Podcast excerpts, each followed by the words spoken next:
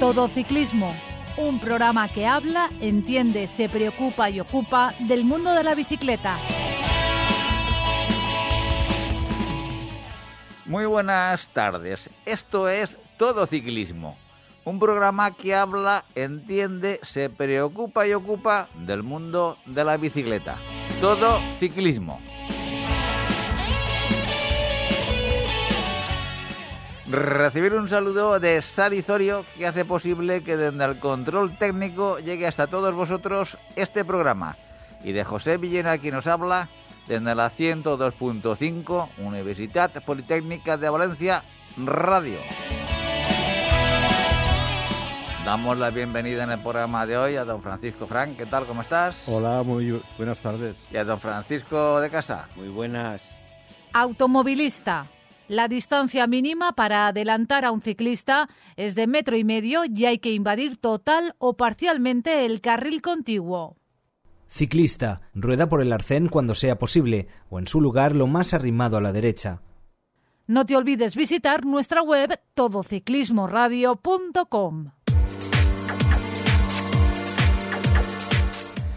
Comenzamos con las noticias que nos deja el pelotón internacional en estos últimos días. Paco, ¿cuáles son esas? Bueno, yo hoy, antes de, de, empezar con las noticias, ¿os acordáis que en otras semanas os desrecomendé unos documentales? Esta semana os voy a recomendar uno que estuve viendo en Amazon, uno de esos que es, que es de una chica que se llama Rocío Dinamita, es de mountain bike y, y enseña un poco todo el progreso desde que la descubren hasta que empieza a ser una estrella. Qué maravilla. Que es una chica muy conocida en el mountain bike. Y me llama la atención el, en el mountain bike qué diferente es del ciclismo de carretera, cómo se entrena de diferente, los tíos hacen pesas, boxeo, o sea, es otro nivel de cuerpo frente al ciclismo de carretera que es el que menos pese, o sea, sí. básicamente, ¿no? Sí, sí.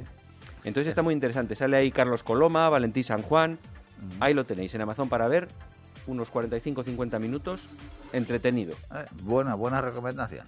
y ya pasándonos a las noticias del mundo profesional, Van Bleuten, esa máquina del Movistar eh, femenino que siempre está ronzando o ganando o en el podium o por ahí anda, se ha caído y se ha fracturado una muñeca.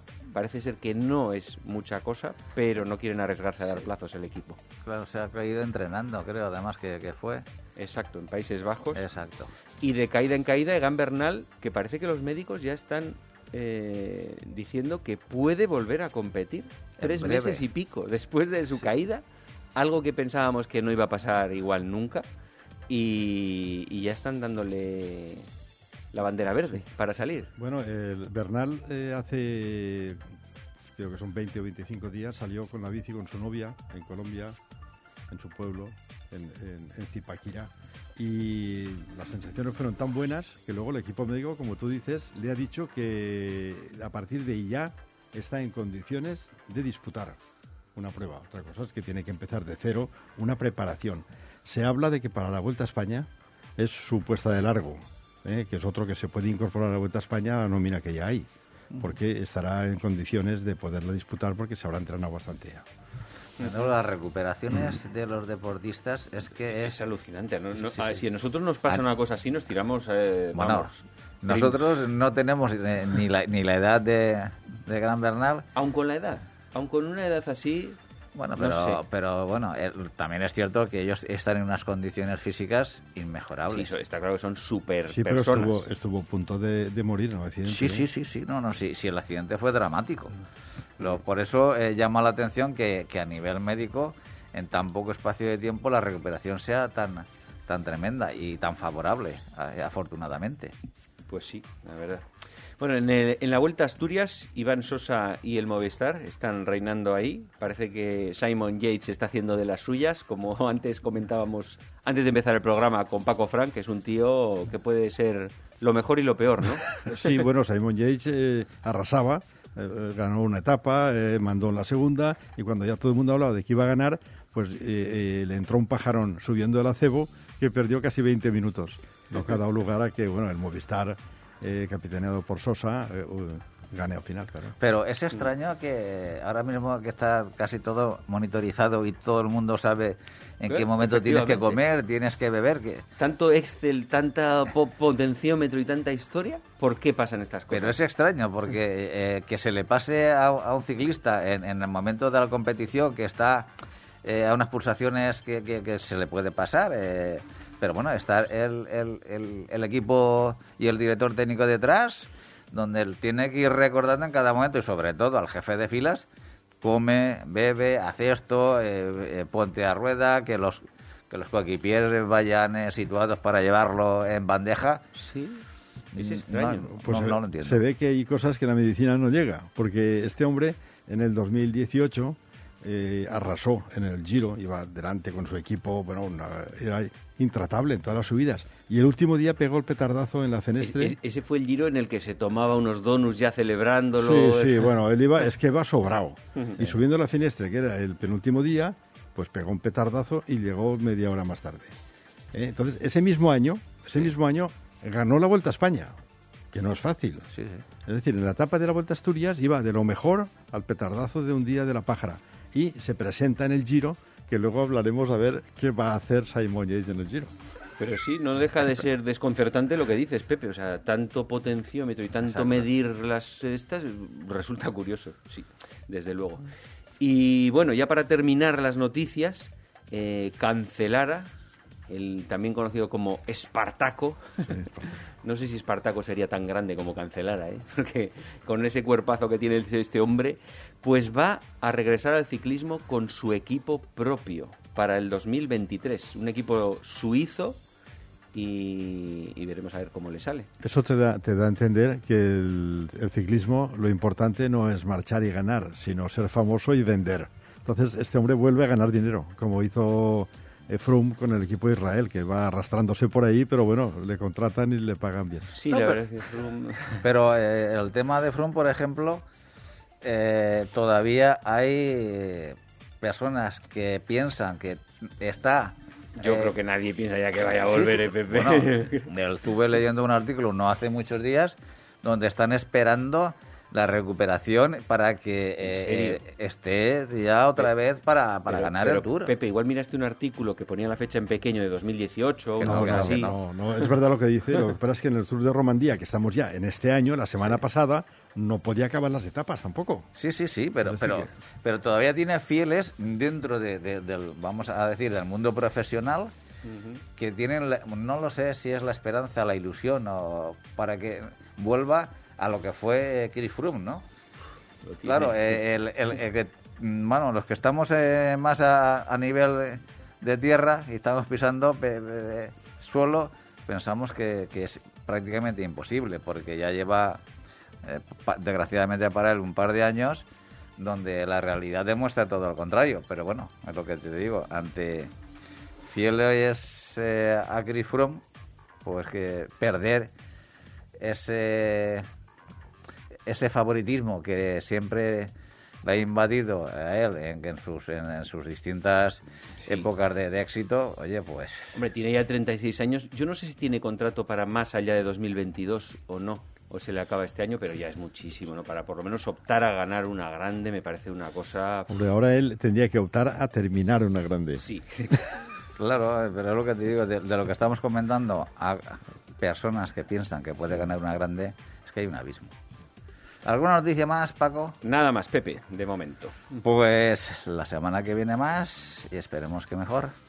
Automovilista. El claxon está bien si se usa como aviso, pero nunca para molestar. Ciclista, recuerda, hay que ir siempre con los cinco sentidos encima de la bicicleta. Síguenos en Twitter, arroba todociclismo UPV.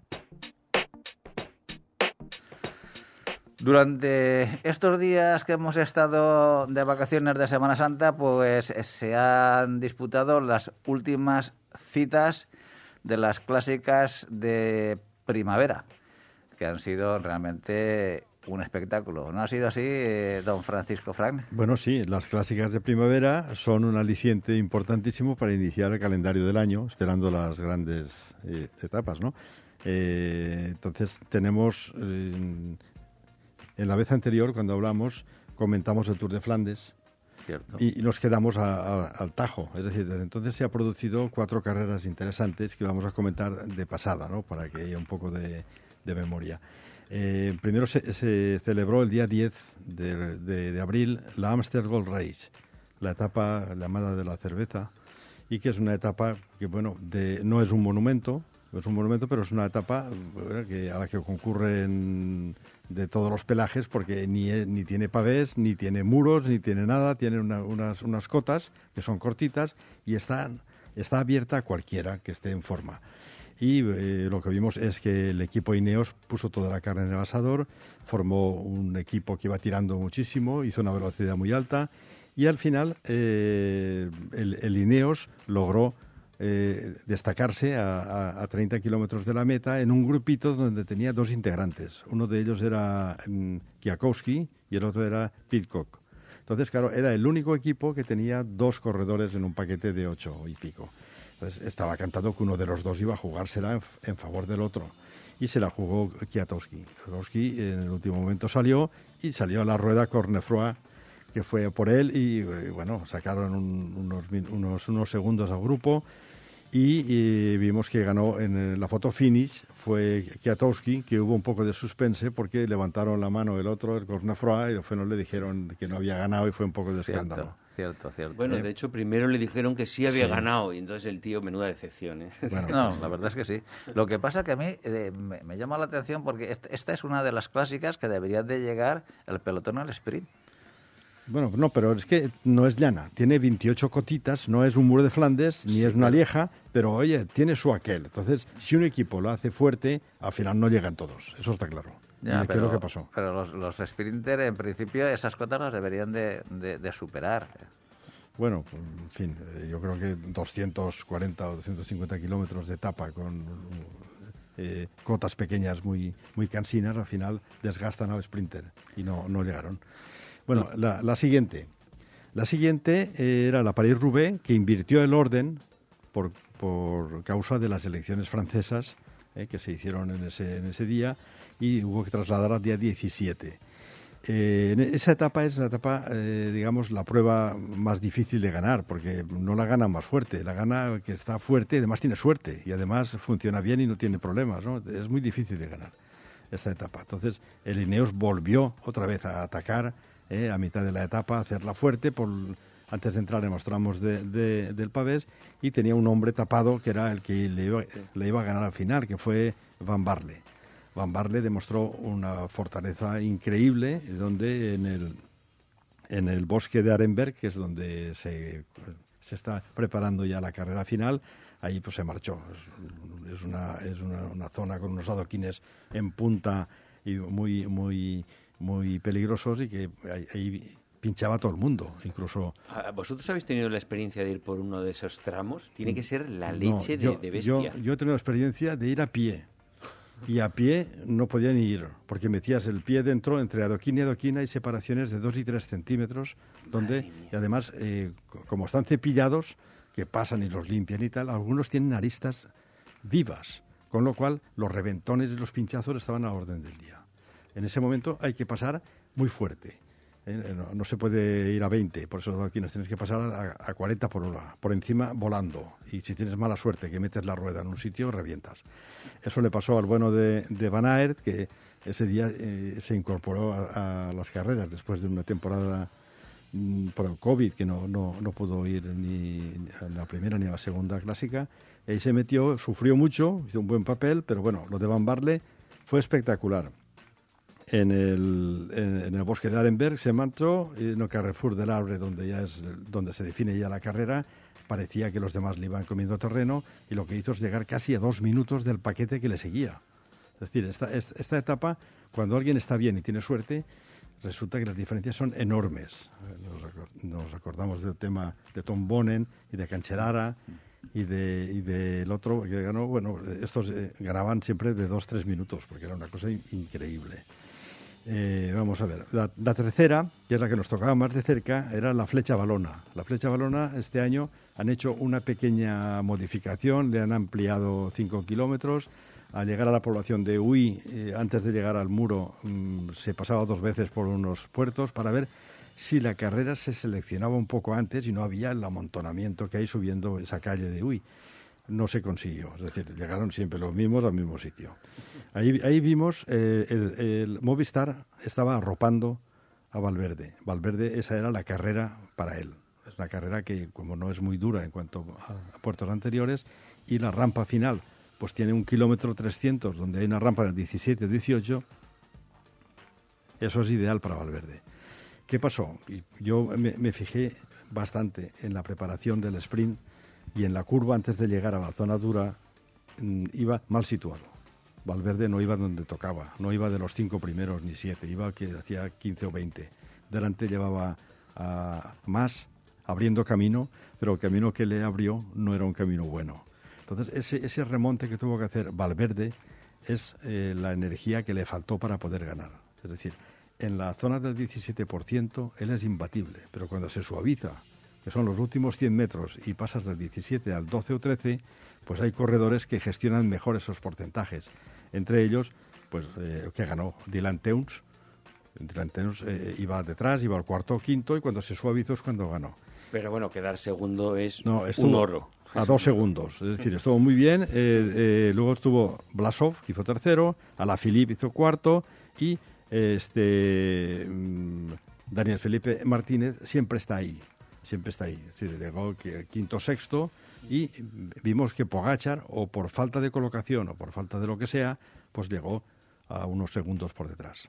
Pero hay declaraciones de Alejandro Valverde, eh, una vez acabada la prueba, dijo que él pensaba que todavía le quedaba el último, eh, la última bala para eh, rematar y ganar y ganar la prueba. Pero que cuando ya fu- fue a hacer el último sprint, el último esfuerzo, se vio ya sin Dijo, fuerzas. cero, cero gasolina. Esa Sí. fuerza que le faltó Sí, sí, sí, sí. fue la que tuvo que utilizar a 800 metros To- de la meta para colocarse. Si hubiera ido bien colocado cuando tocaba, el Dylan Teuns no le gana, ¿eh? No, no, Porque él, había dejado fuera a su enemigo natural, que es Alaphilippe, y si le ganas a Alaphilippe, Dylan Teuns es un advenedizo que, aunque llega muy bien, no es ni, ni, ni, ni Valverde ni, ni Alaphilippe, y les ganó. Bueno, luego pasamos a la... a la- Antes, antes dime. de tocar eh, la siguiente, me gustaría hacer una mención especial en la Lieja Bastón Lieja, eh, la caída que sufrió a la Philippe, que fue una, una caída, bueno, pues que vamos a ver exactamente resultados, eh, porque fue muy alarmante, muy dura, Sí.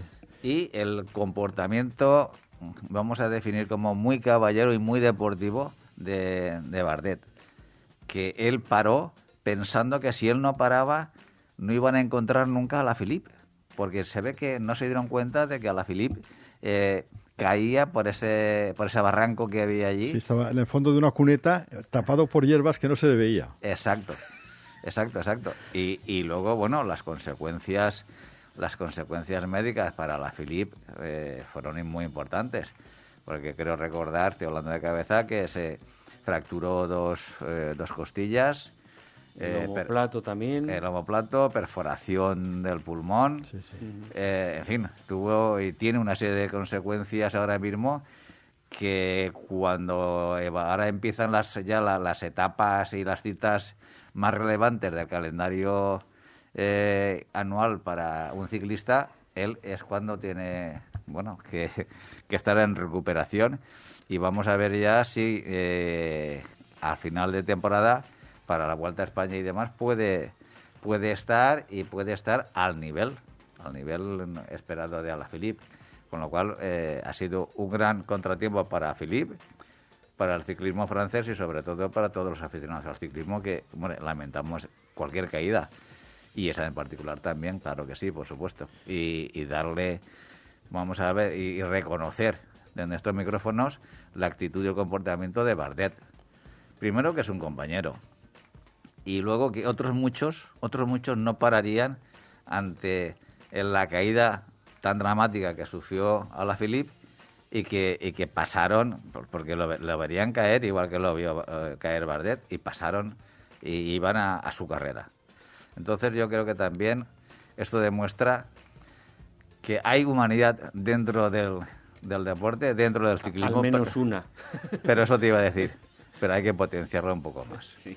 Porque por encima del resultado final, porque todos eh, aspiran a, a ganar, eh, y depende de los resultados de cada temporada, pues me imagino que tendrán sus primas y, y luego los fichajes serán unos u otros, pero por encima de todo está, está la vida de, de un compañero y está la vida de un deportista. Y de aquí nos quitamos el sombrero en reconocimiento a, a Bardet, sí señor. Eso Bueno. es todo un campeón. Bueno, hablamos de la carrera en sí. La carrera en sí, la Lieja Bastón Lieja es el monumento más antiguo, es la Sí. decana, la que más tiempo tiene. Es eh, junto con el Giro de Lombardía son los dos monumentos dedicados a esos corredores que ganan pruebas de tres semanas. Es decir, los ganadores de Tour, de Giro, de la Vuelta a España, son los ganadores naturales de una Lieja, Bastón Lieja. Y, y- y, bueno, hemos visto que en el palmarés figura Valverde con cuatro, que es una carrera que, como es de un día, eres un ganador de, de etapas, de carreras por etapas que solamente tuvieron un día. Pero bueno, pero él esas las gana. Entonces, ¿qué pasó? Con esa caída que tú has comentado, el Quick Step perdió su baza. Y es que el tándem, el tándem Mauri Van Sevenant, eh, Renko Benepul y, y Alaphilippe, pues estaban ya consagrados para lanzar en la última fase de la etapa a la Philippe, que es un ganador nato para esta carrera también. Al no tener el líder, el líder fuerte, eh, fuera, fuera de, de carrera ya, pues vimos al, a, a Renko Benepul pues mm, de- despreocupado de lanzar a nadie y entonces le dieron permiso para hacer la machada, que hiciera lo que quisiera. Entonces, en la Redut, que es una cota que hay a 30 kilómetros de meta, mm, subieron todos a un tren enorme y el que estaba tirando era compañero de equipo del Quick, este, que era Mauri Van Sevenant, es el que tiraba de la etapa. Estaban subiendo, pues algunos con el plato grande a 30 y pico, una pendiente enorme. ¿no?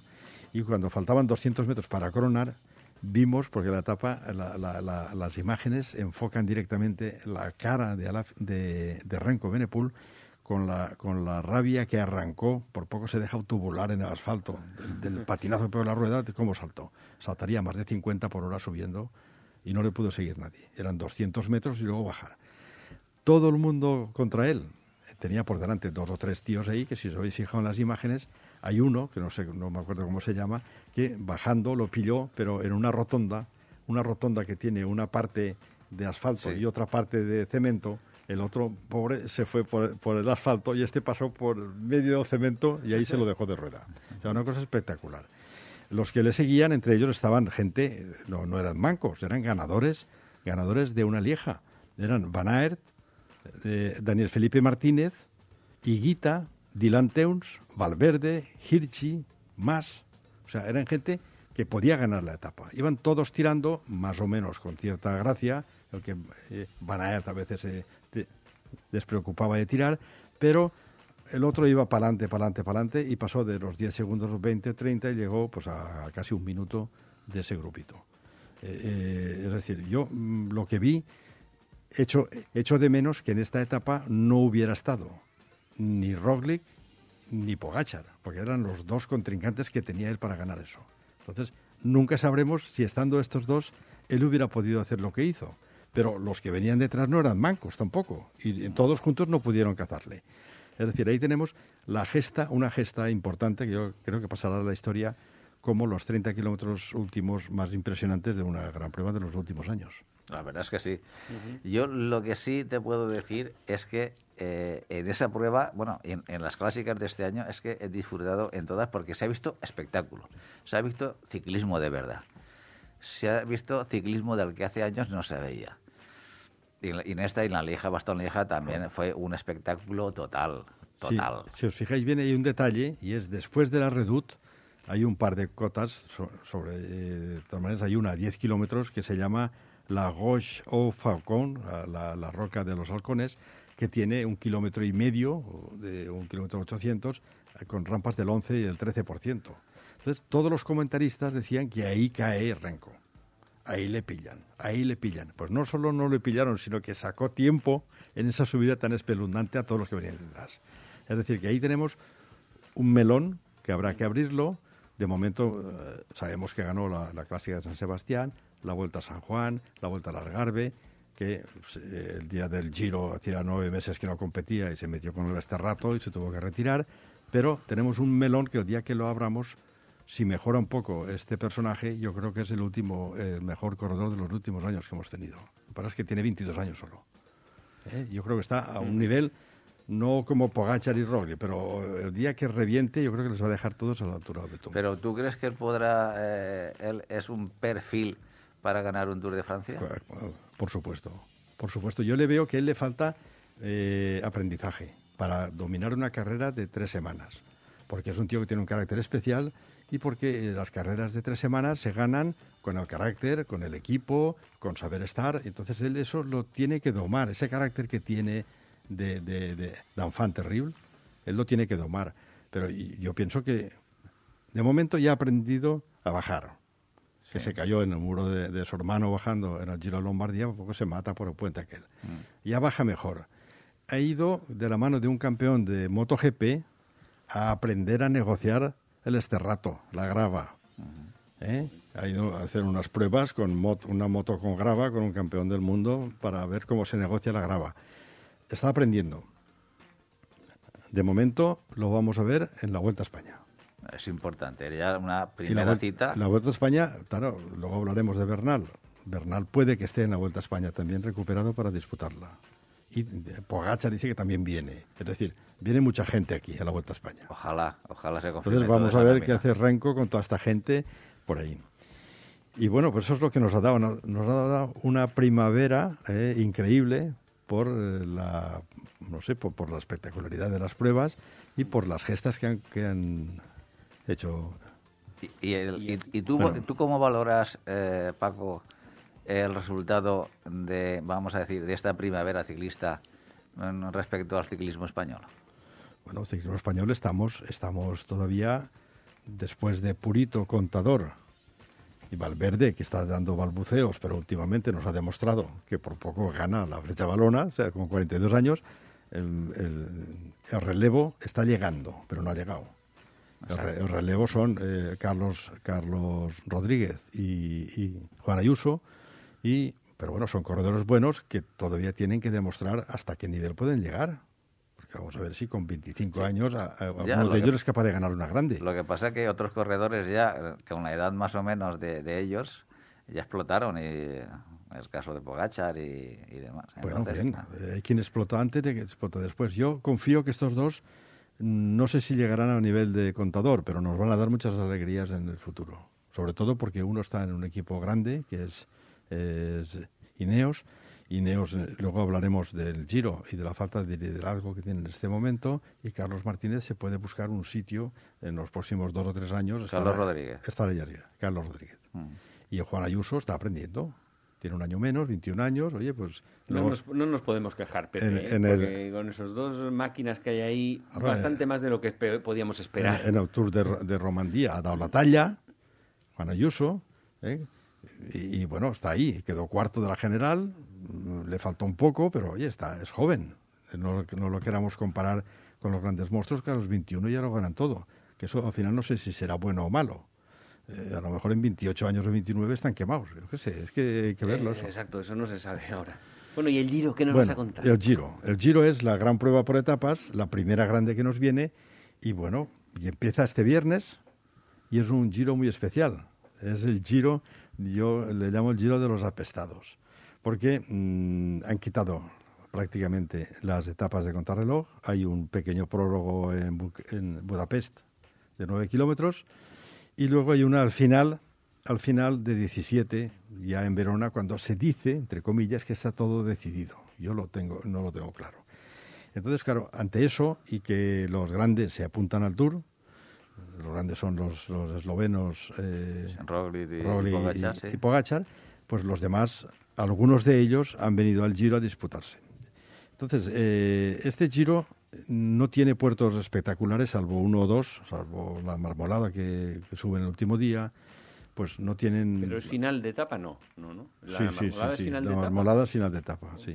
La marmolada final de etapa siempre es un espectáculo, porque los seis kilómetros últimos de la marmolada con unas rampas del 14-18%, eso, eso es lo más duro que se sube en el, en el Giro, ¿no? Y es el último día. Entonces, bueno, eh, su- suben, vamos a ver, eh, el viernes empiezan en, en Budapest con una contrarreloj de 9 kilómetros que acaba en alto. Ya veremos de todos estos cojos, eh, de estos ciegos, quién es el, el tuerto. Exacto, Y exacto. luego, eh, en cuanto vuelvan, el lunes descansan y se vienen para, para, la, para Sicilia y suben, en la cuarta etapa suben el Etna. Y el Etna tiene 23 kilómetros de subida, con medias de los 6 o 7, con algunas rampas de los 10. O sea, ese, ese- eso en la cuarta etapa ya hace daño. Es decir, si os acordáis la última vez que ganó Contador, ahí ya pegó un petardazo que los dejó todos secos ahí, ¿no? Ahí se va a atacar ya. Luego hay un puerto que es inédito, que está en los Apeninos italianos, que lo hizo un comandante alemán en el siglo XIX y que se llama el Blockhaus, la casa de piedra. Blockhaus, que es una cosa que se sube algunas veces, es un puerto durísimo de casi 14 kilómetros, con el 8,5 de media y con el 11% en algunos tramos muy fuertes. Eso está en la novena etapa. No cito más que las más importantes porque menos tres etapas que van a Spring, que son llanas, las demás todas tienen trampa. Incluso hay una etapa en Nápoles que discurre por un circuito en Nápoles donde suben dos o tres, dos o tres vueltas por unos puertos ahí que parece un mundial. Es decir, no tiene día de descanso. Sí que es verdad que los, lo- los, lo- los que no son escaladores han huido despavoridos de este giro. Después estamos, tenemos en la 16 etapa, la etapa reina, la etapa reina A, porque yo creo que hay dos, que suben cinco puertos, el, el Cadino, suben el Mortirolo y termina en, en África, en el Válico de Santa Cristina. Entonces, el, tiene la particularidad que el Mortirolo lo suben por la cara amable, por donde se baja, por Edolo, no suben por Macho di Valtellina, que es la etapa, la dura, ¿no? Pero bueno, es una etapa terrorífica de más de 5.000 metros de desnivel la etapa 16. En la 19 hacen una incursión a Eslovenia, donde suben un puerto desconocido que se llama el Kolovrat. Kolovrat, un puerto que tiene 10 kilómetros al 9,2% de media, Un puertaco, vamos. ¿eh? con rampas del 15 mucho tiempo. O sea, el Kolovrat. Acordaos de la etapa 19 del Kolovrat. Eso, eh, ahí yo creo que se destapará, el que, va a ganar se destapará ahí ya. Eh, el día 20 es la, la segunda etapa reina, que es la que termina en la Marmolada. Suben San Peregrino, el Pordoy, que es la cima Copi, y luego la Marmolada. La Marmolada final de etapa, una etapa que casi 5.000 metros de desnivel también. Y luego el último día hay una contrarreloj individual, por aquello de cerrar en Verona, 17 kilómetros, que tiene un perfil llano al principio, un pequeño puerto de 5 kilómetros al 5% y bajada. Ostras, se pueden decidir cosas. Bueno, ahí. yo creo que todo se va a decidir ahí. Van huyendo de los contrarrelojes, han puesto un giro durísimo para escaladores y al final va a ser la contrarreloj de 17 kilómetros la que pondrá el orden en el, en el, en el podio. ¿eh? Acordaos. Bueno, eh, ese es el trazado. Entonces, vamos a ver los favoritos. Exacto. ¿Quién ¿Qué, no- nómina es, es los, los que ya han confirmado y están ya prácticamente en Italia? Sí, a falta de última hora de que haya alguna baja por enfermedad o alguna incorporación, se hablaba de que le habían metido mucho aliciente y mucho dinero a Pogachar para ir allí, para que hiciera el doblete Tour, pero de momento no ha picado. ¿Eh? Eh, bueno, sin, sin que estén por orden, vamos a citar los que figuran por ahí. El Ineos lleva a Carapaz como jefe de filas y lleva a Carapaz eh, apoyado por, por Sivakov Richie Porto. Dos corredores que yo creo que alguno de ellos podría ponerse en tesitura de ser aspirante a ganarlo. Acordaos hace tres años, Teo Geojar no conocía a nadie Claro. y ganó. Bueno, yo Carapaz espero también lo mejor y lo peor. Carapaz ya ganó uno con Movistar allí, pero yo Carapaz no le veo. Si la verdad es que lo han puesto de jefe de fila será porque le han visto algo. Pero yo creo que Ineo se equivoca estrepitosamente y tenía que haber llevado a Daniel Felipe Martínez, que era uno que ha estado muy bien esta primavera, con garantías, con garantías de poder ganar el Giro, porque el año pasado fue el que le hizo ganar el Giro a Egar Bernal. ¿Os acordáis? Se va siempre con él. Bueno, pues este no va. Veremos a ver qué pasa con el Ineos y Carapaz. Bueno, yo creo que estarán gestionando también los recursos humanos que tiene el equipo para distribuirlo luego entre el Giro y, el Tour, porque también tiene que tener a gente fresca pues, para... Pero, bueno, pero es que si vas al Giro y lo ganas, 1 a 0. Ya está ganado, efectivamente. Porque está ganado, porque si vas luego al Tour y los dos eslovenos te amargan la vida, oye, pues ahí tienes a Bernal, eh, está todavía malo, pues oye, gana el Giro. Yo creo que se equivocan, pero ellos sabrán. Luego hay un segundo candidato del UAE, que no viene Pogachar, pero ha mandado ahí al segundo de a bordo, al portugués Joao Almeida.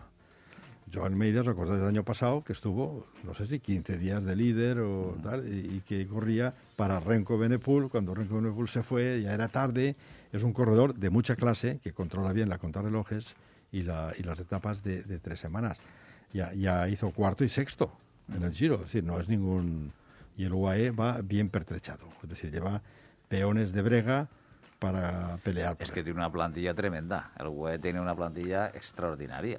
Luego eh, aparece el, el, Jumbo eh, Bisma, lleva a Tom Dumoulin, que a mí me da la risa. porque Vamos a ver. Eh, yo creo que el, el, Jumbo ha renunciado a ganar el... O sea, tú no puedes ir como única baza a Tom Dumoulin y dejas a Sepp y dejas a Vingegaard y en la plana mayor las reservas para apoyar a Rory en el Tour. Arriesgando a tope a una, una carta. No, ¿eh? pero todo el mundo de Morín, bueno, oye, ojalá, pero no le veo porque además lleva un equipo de segunda para llegar. Después tenemos eh, Vilko Gelderman, ese que nunca gana nada, siempre está ahí, hizo tercero ya en 2020 del Bora, tampoco, tampoco va Blasov, no sé por qué. Alguien piensa que Blasov va a ganar el Tour y lo tiene reservado. Lo tiene muy complicado. Blasov, es muy bueno, pero Blasov podría aspirar a, un, a, un, podio en el Giro, pero yo no le veo como ganador del Tour para reservarlo ahí. Y es un, un buen escalador.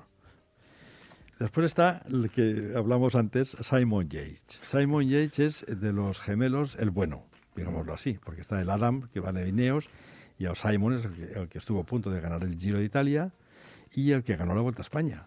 Simon es el bueno, de, ahora fichado por el Bike Exchange bueno, eh, hizo tercero el año pasado. Es decir, que pues había una nómina importante, hizo tercero. Pilló la, la pájara en la Vuelta a Asturias en el acebo y es toda una incógnita. Yo creo que los entendidos antes de la pájara de Asturias lo ponían como el principal actor para ganar el, el, Giro. Ahora, después de esa pájara, la gente dice, bueno, vamos a ver por dónde nos sale. Podría ganar el Giro. ¿eh? Después está los de Bahrein. Los de Bahrein Vamos a ver, una cosa que tampoco entiendo. Eh, va Mikel Landa de jefe de filas y lleva a Pello Bilbao de escudero, de primer escudero. Y lleva Wood Pauls, que también es un otro escudero. Lleva un equipo enorme. Y se han dejado al mejor, que el mejor es Damiano Caruso, que hizo segundo el año pasado. No sé por ganar el Tour también. No, ve por qué Damiano Caruso no puede ir a ganar el Giro, que era un candidato importante con esos. Yo creo que no lo han mandado por no crear un conflicto en el equipo con Mikel Landa. Puede ser. Porque Mikel Landa podía haber ganado un Giro hace 7 o 8 años, cuando corrió con, a favor de Aru contra Contador, y yo creo que lo tiene bastante crudo. Es un buen escalador, pero la cabeza no le va al mismo ritmo. Hace cosas, ataca donde no debe y tal. Y luego tenemos el otro, Román Bardet.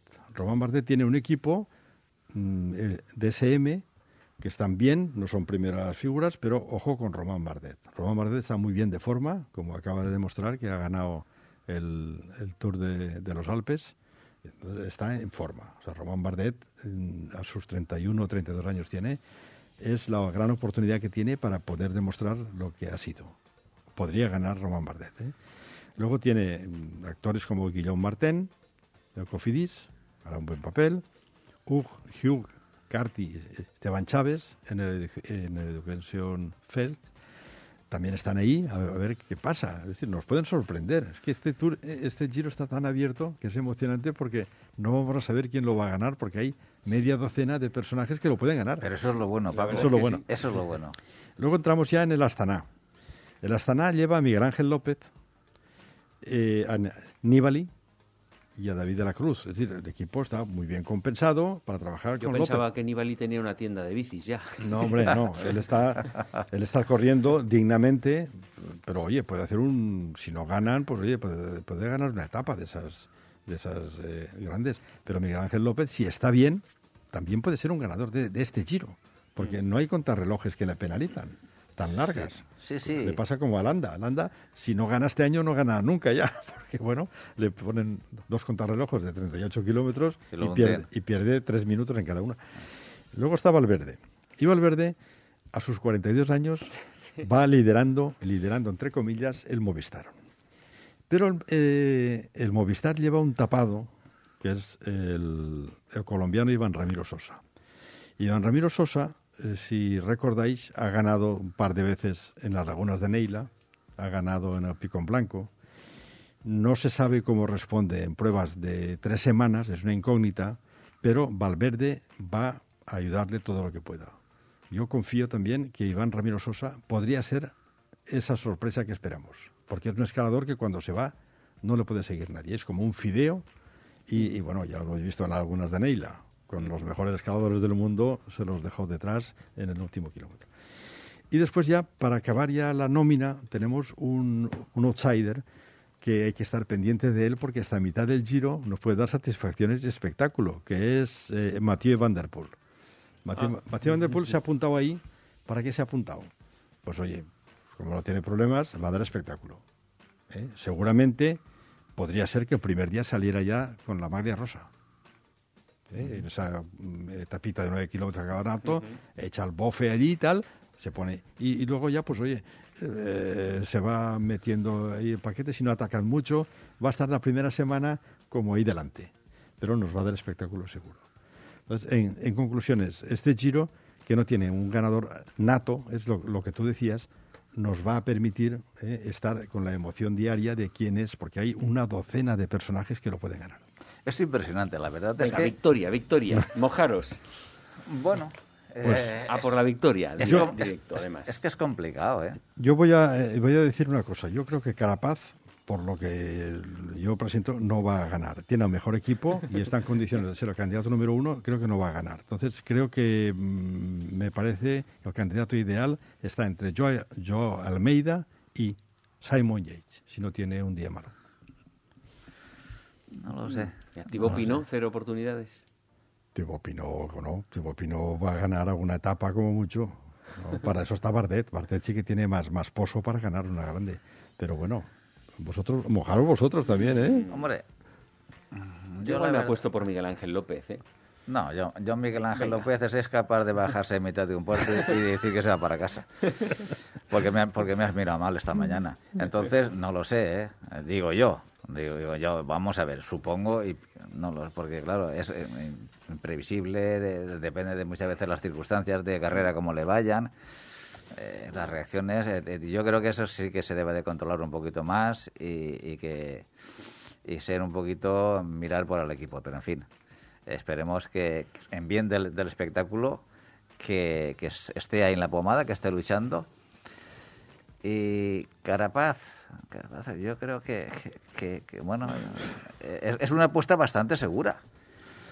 Lo que pasa que, claro, es que lo bueno de lo bueno del Giro es que eh, va a haber una incertidumbre, casi casi que hasta la, la crono final, porque se están viendo ahí eh, unas aspiraciones de equipos que, bueno, ya ves cuando el equipo apuesta realmente eh, eh, para ganar el, el, el Giro y otros como el Jumbo que, bueno, van ahí a ver si suena la flauta, que es, que es otra historia.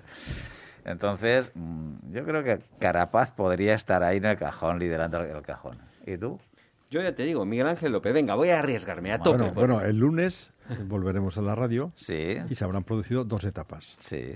Tres, mejor dicho. Tres. No, eh, sí, tres, tres. Viernes, sábado, Sábado y y domingo. El viernes la contrarreloj. Con eso ya tenemos indicaciones de que estos estos tuertos, quién va a ser eh, quién va a ser el tuerto. Exacto, ¿Eh? de, de estos ciegos a ver quién va a ser el, el tuerto.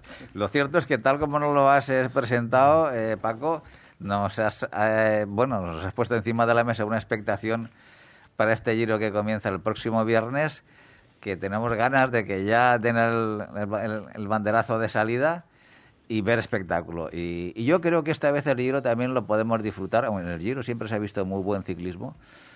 pero eh, con los eh, actores que, tenemos en, eh, en, la edición del 22, del 2022, yo creo que se va a ver espectáculo y del bueno. Estoy con una gran ansia de que comience este viernes el Giro 2022. Automovilista, modera tu velocidad al adelantar a un ciclista. Ciclista, también es importante no ir detrás de camiones u otros vehículos que nos impidan visibilidad. Búscanos en Facebook, Todo Ciclismo UPV Radio. Y hoy tenemos al teléfono a dos personas que supongo yo que estarán bastante cansadas, que son Miriam Muñoz y Miguel Ángel Granero, que, como no, han hecho un reto Everesting tras 18 horas aproximadamente. Ayer por la noche lo terminaron. Y a mí me gustaría saber, Miriam, lo primero, ayer por la noche, cuando terminaste, ¿qué cenaste? pues, ¿qué cené cuando llegué? Qué curioso. Pues mira, eh, tenía preparado eh, dorada al horno con, con patatas y cebolla, que era la comida del día anterior que había sido el cumpleaños de mi sobrino. Así que siempre viene bien guardarse un tupper y, y... no te sobró ni una patata, ¿no? no, no, no, es, más, además que estaba muy bueno. Bueno, eh, Miguel Ángel, muy buenas también. Hola, ¿qué tal? Miriam, ¿cómo se te ocurre a ti participar en una locura de estas de un Everesting? Pues yo hace tiempo que estoy haciendo ciclismo de larga distancia y se trata también de un ciclismo en lo que lo importante es conseguir llegar, ¿no? No importa eh, llegar el primero, sino son pues etapas de que te dan una hoja de ruta. Y me gusta compartir esas experiencias con mis amigos. Y mi amigo Miguel Ángel también compartimos este tipo de ciclismo que nos gusta mucho, donde lo que nos gusta subir puertos, estar tiempo encima de la bici y disfrutar de las vistas y nada, me lo propuso él, él tiene mucha experiencia en hacer Everesting y sabe que hay un puerto que me gusta mucho, que es mi puerto favorito, que es Segar, y a él le faltaba por hacer ese puerto y, y en cuanto me lo dijo, la verdad es que me pareció un buen reto. Tuve alguna duda, más que nada por calendario, por, por diferentes objetivos, pero bueno, al final tomé la decisión de hacerlo y creo que muy acertada porque ha sido una experiencia inolvidable. ¿Pero llevas muchos años en el ciclismo o has empezado hace poco? ¿Cómo lo llevas tú? Bueno, yo antes practicaba triatlón y, nada, no tenía nada que ver con, este tipo de, deporte porque el triatlón lo hacía más de manera competitiva, donde suponía mucho sacrificio de entrenamientos buscando un objetivo de ganar. y, cuando acabé de hacer triatlón quería un cambio de deportes en mi vida y, y es cuando empecé a hacer más bici con amigos, con amigas y me di cuenta que me gustaba pues recorrer diferentes eh, ciudades, diferentes zonas y, pasar muchas horas con la bici por, por, por, la compañía sobre todo. Y además pues hacer, hacer deporte. Bueno, pues entonces, como... sí, llevaré con este tipo de ciclismo pues cinco años aproximadamente. es mucho, no es mucho, es bastante poco, la verdad, para estar ya en estos, en estos nivelazos, vamos.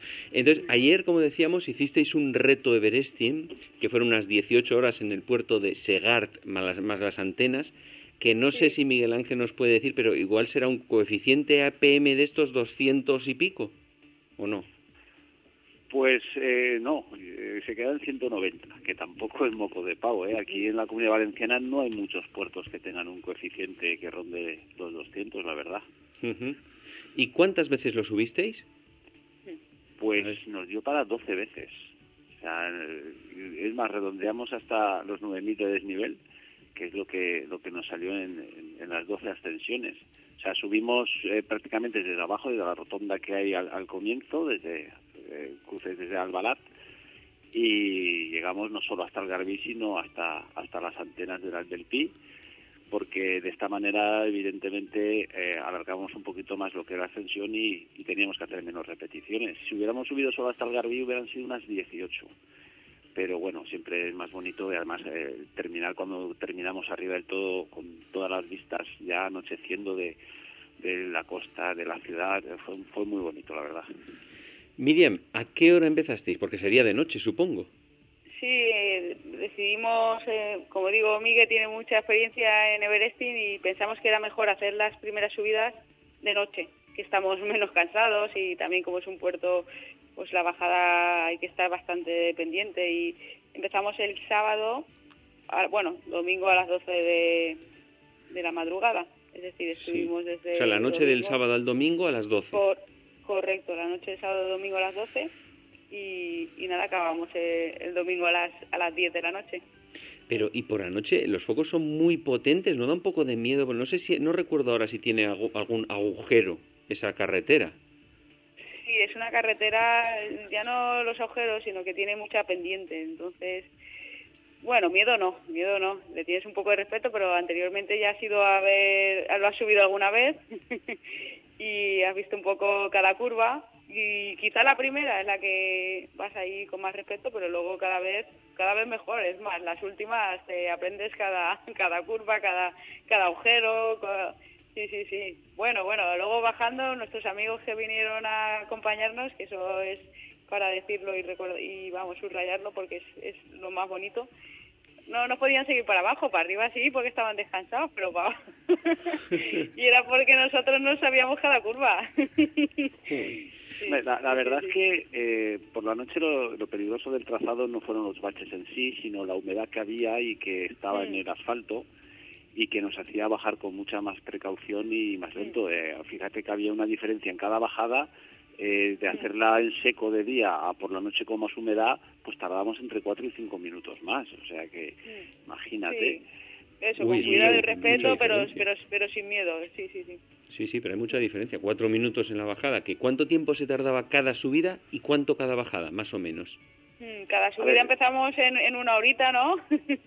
Sí, sí, la verdad es que llevamos un ritmo bastante bastante constante, que es lo importante en este tipo de retos, no ir teniendo picos de, de, ritmo, sino mantener un ritmo, como se dice, un poco diésel.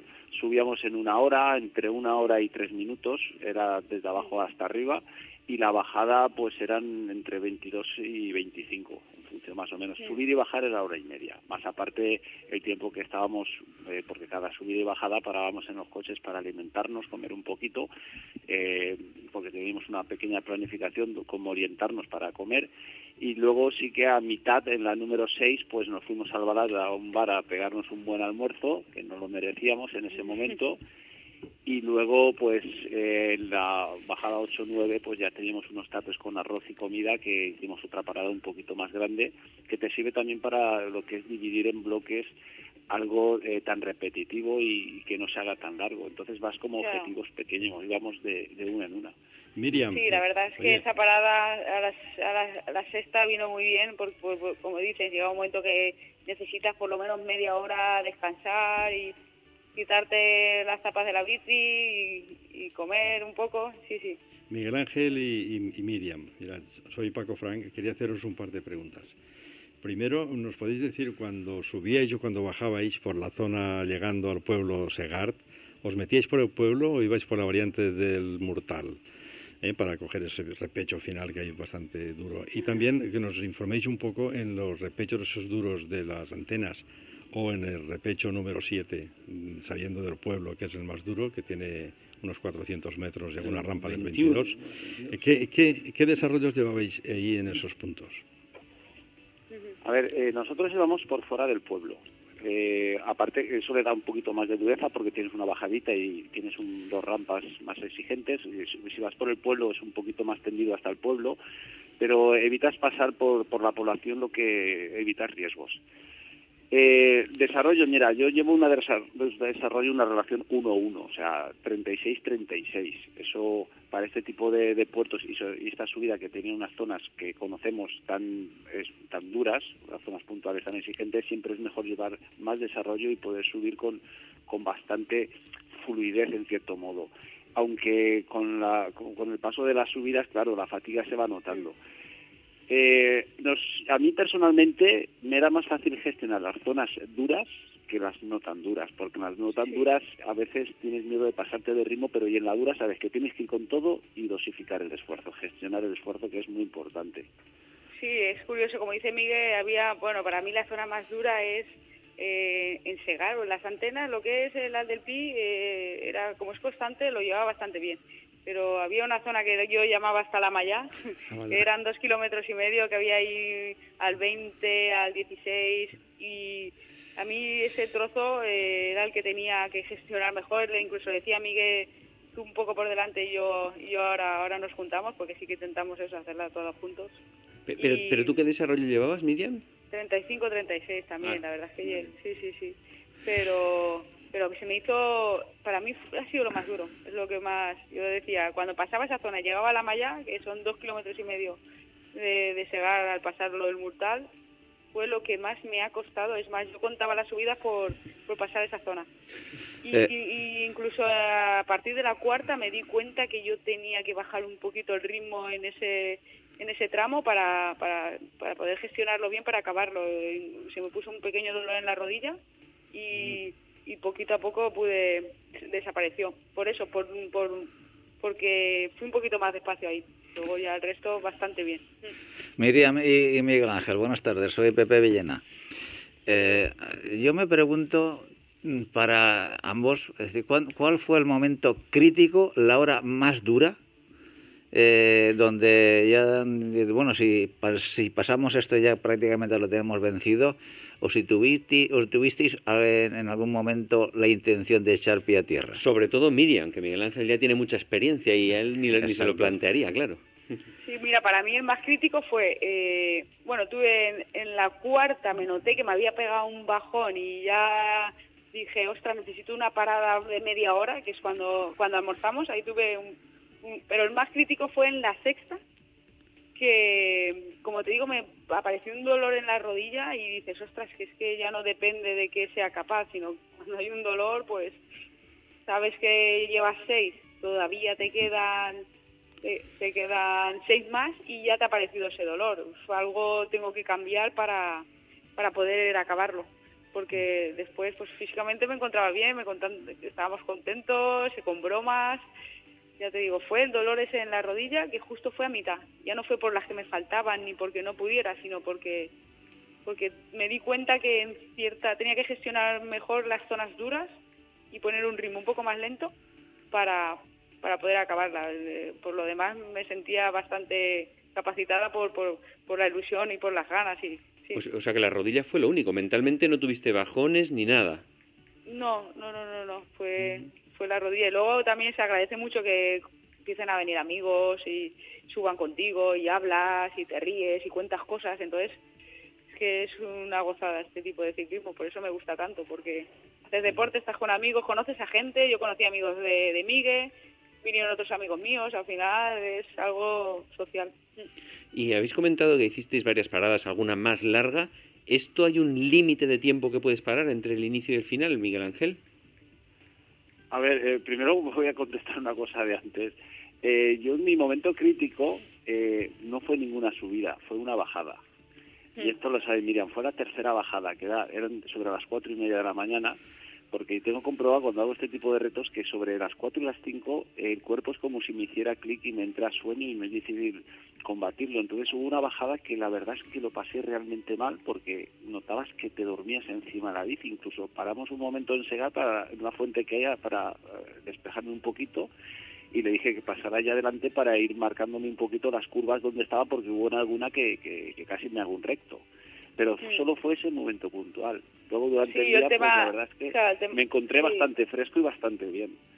Sí, el tema del sueño yo lo llevo bastante bien. La verdad es que por la noche estoy más callada y por el día hablo demasiado, pero o sea que pero el sueño lo llevo bien y como dice Miguel, la tercera yo sabía que le iba a decir porque eh, ya ves la tercera, ¿eh? que realmente como decimos íbamos frescos, pero pero es el combatir el sueño y al final genial. La verdad es que entre los dos hicimos un buen equipo. Sí, luego ya empezó a amanecer sobre la quinta, que Mm. fue espectacular, precioso, o sea, fue muy bonito. También el, el poder rodar y subir de noche por zonas que normalmente no va nadie o no vas, pues te hace descubrir pues eh, una forma de ver el puerto distinta, ver luces, detalles que, que normalmente pues no, no te percatas, ¿no?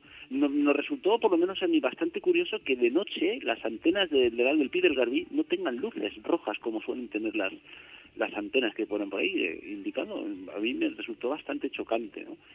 Pero, y también fue muy curioso que subir de noche las rampas, las duras rampas de la zona de Segar, eh, casi se hacía más, porque como no veías dónde terminaba, tú seguías pedaleando hasta que terminara, pero cuando se hace de día, que ves toda la recta y todo lo que te queda, pues casi parece más duro verlo, ¿no?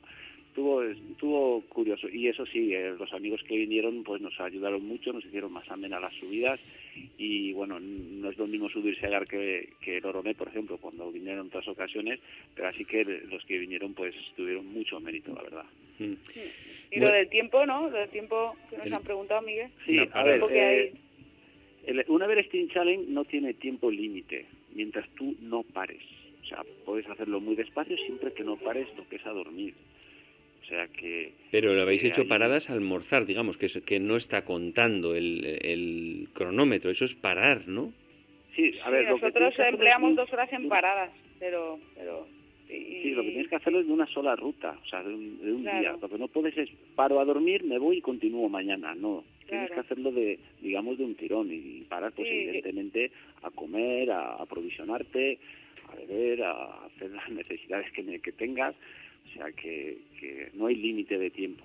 Sí que lo hay si haces un doble, un triple, un cuádruple. Ahí sí que tienes unas normas, o sea, si haces un doble te permiten dos horas de descanso, de, de, sueño, digamos. Si haces un triple son cuatro, si haces un cuádruple son seis, que las puedes distribuir durante todo ese tiempo como quieras, o de golpe o, poco a poco. Bueno, chicos, eh, nada, felicita. Hoy se nos acaba el tiempo completamente. Sí, pero, a ver, yo antes quiero, quiero decir una cosa muy importante, que es lo que a este Beresting yo creo que lo va a hacer histórico, lo que es referente al ciclismo valenciano, es que eh, Miriam es la primera chica en hacer un Everesting, en, la primera valenciana en hacerlo. Y en España, en toda España, creo que es la tercera, creo. ¿eh? O sea, eso es algo eh, que hay que recalcar y hay que, hay que darle el mérito que realmente se merece a Miriam por, por abrir este tipo de, puertas y de, retos y de los ojos y que sirva de, ejemplo y referencia también para... que se animen más chicas a la próxima, que seguro que hay más. claro, porque muchas veces en esto lo más difícil es romper la barrera de atreverse.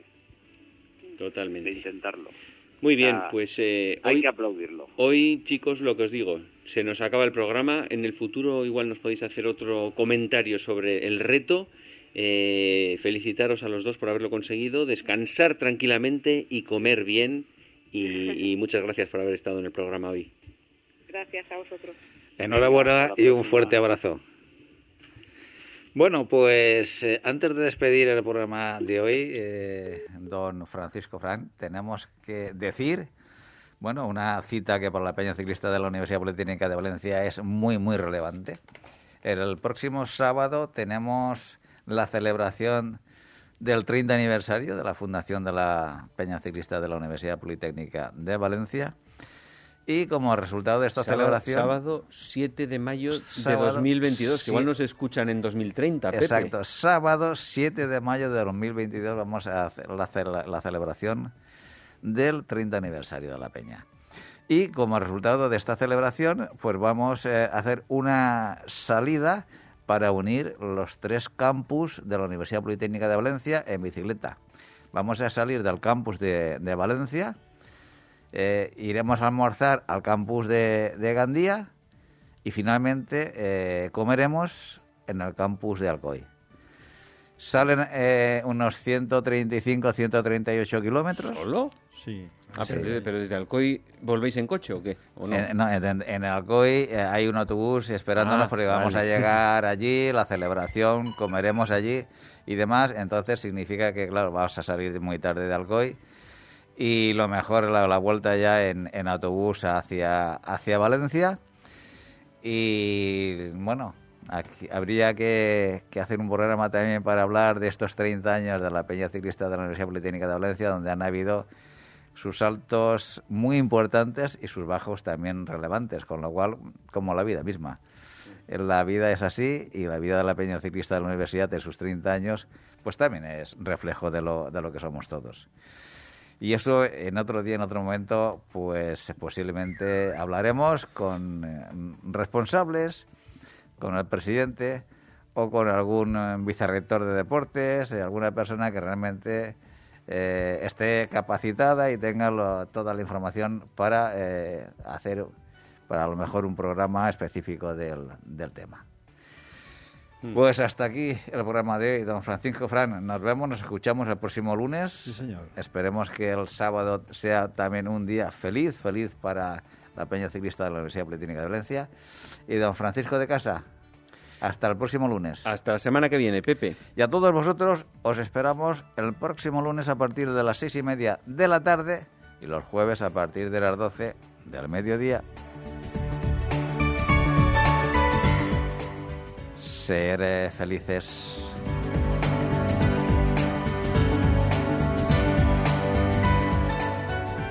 No te olvides visitar nuestra web todociclismoradio.com. Acuérdate de ponernos una reseña en iTunes.